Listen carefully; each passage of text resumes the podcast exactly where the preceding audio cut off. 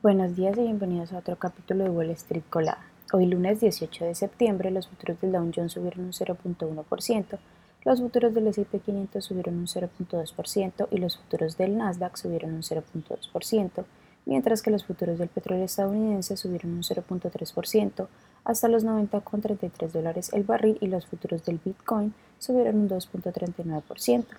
En las noticias de hoy, bueno, dado que se espera que el Comité Federal de Mercado Abierto FONC mantenga las tasas sin cambios en su reunión del miércoles, los inversores y economistas en general están atentos a las proyecciones económicas de los responsables políticos que se publicarán al mismo tiempo. Además, estarán atentos a cualquier índice sobre los, sobre los posibles cambios y el posible camino a seguir en las siguientes reuniones de la Fed, especialmente en la última del año, que serán los días 12 y 13 de diciembre. El estelar, el estelar debut bursátil de ARM Holdings, que cotiza con el ticker ARM, ha inyectado un nuevo optimismo el mercado de la CIPO, ya que los dos primeros unicornios tecnológicos estadounidenses en casi dos años han aumentado sus rangos de precios. Instacart, que cotizará con el ticker CART, fijó el precio de su IPO entre 28 y 30 dólares, puesto que pretende recaudar hasta 660 millones de dólares, lo que la valoraría entre 9.3 mil millones de dólares y 9.9 mil millones de dólares. En otras noticias, la huelga de United Auto Workers contra las tres grandes empresas automovilísticas de Detroit ha entrado en su cuarto día. Un equipo de la Casa Blanca, que ya se ha puesto en contacto telefónico con las partes, llegará a Detroit a principios de esta semana para permitir y negociar las, las negociaciones. El presidente turco Tayyip Erdogan ha pedido al CEO de Tesla, que cotiza con el ticker TSLA, Elon Musk, que construye una nueva fábrica en Turquía durante un encuentro en Nueva York previsto a la reunión de la Asamblea General de la ONU que comenzará hoy. Musk, por su parte, dijo que Turquía estará entre los principales candidatos para la siguiente inversión de la compañía.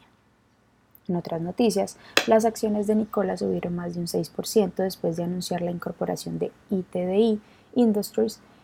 a su red de concesionarios en Canadá para la cobertura de eventos y servicios de camión en la clase 8. La empresa tiene previsto empezar a entregar el vehículo de pila de combustible de hidrógeno a finales de septiembre o principios de octubre. Las acciones que tenemos hoy con predicción bullish son SCQ, que cotiza con el ticker WORX y ha subido más de un 65%, T2 Biosystems, que cotiza con el ticker TTOO y ha subido más de un 33%, y también Perspective Therapeutics se cotiza con el ticker CATX y ha subido más de un 22%, mientras que las acciones que tenemos con predicción bearish son MSP Recovery que cotiza con el ticker LIFW y ha bajado más de un 33%, Joy que cotiza con el ticker JJ y ha bajado más de un 22% y Irving Technologies que cotiza con el ticker AWN y ha bajado más de un 22%. Esas son las noticias que tenemos para hoy antes de que abra el mercado. Les recuerdo que pueden encontrarnos en todas nuestras redes sociales como arroba y además visitar nuestra página web www.spanglishtrades.com para que no se pierdan ninguna noticia en actualización del mundo de la bolsa de valores, por supuesto como siempre en español. Muchas gracias por acompañarnos y por escucharnos. Los esperamos de nuevo mañana en otro capítulo de Wall Street Colada.